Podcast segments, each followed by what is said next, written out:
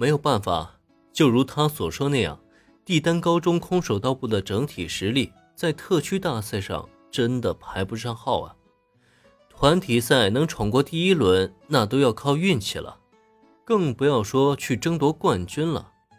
最关键的是，以空手道比赛的赛制，团体赛仅靠一个人的强大是完全没用的，不像剑道挑战玉龙旗那样。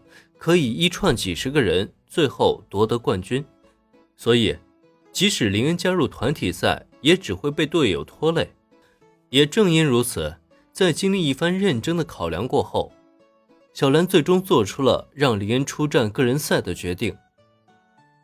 个人赛，这倒也是一个不错的选择。不过，我并没有参加县大赛，就这样直接参加特区大赛，真的没问题吗？林恩本身对赛制倒是没有什么要求，只要确保他最后能拿冠军即可。但问题是，特区大赛的门槛摆在那里，并不是想参加就参加的。现在让他直接去报名个人赛，这又是怎么操作呢？没问题的，帝丹高中闯出县区大赛后，男女两组分别可以有三个个人赛的名额，只要是空手道部的成员都可以参加名额的竞选。可是我觉得，恐怕也没有人能比得过林恩同学了吧？林恩的疑问很快得到了小兰的回答。听过以后，林恩才了然的点了点头。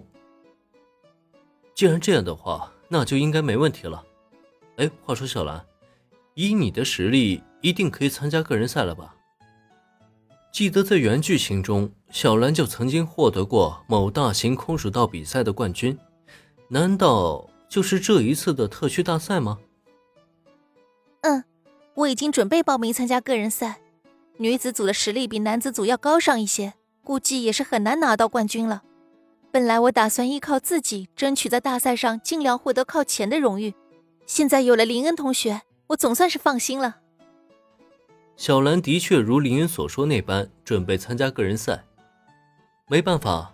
现在的空手道部虽然依旧是帝丹高中的大型运动社团之一，但奈何人才凋零，实在是找不出几个能拿上台面的高手。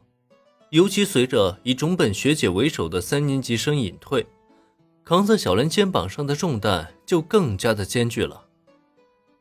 他很清楚，以帝丹高中空手道部的实力，无论男子组还是女子组，团体赛基本都没戏。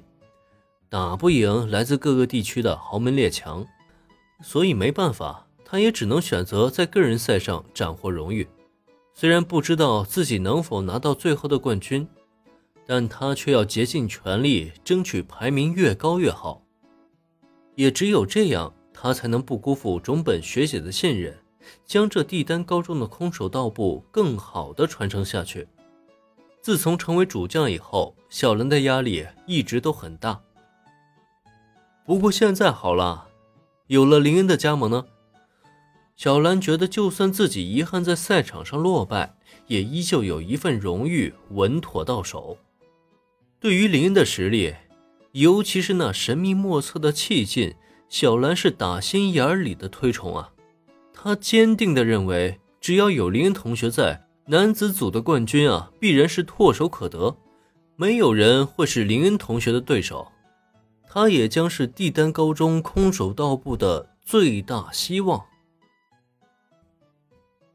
本集播讲完毕，感谢收听，免费不易，您的评论与分享是我坚持下去的最大动力。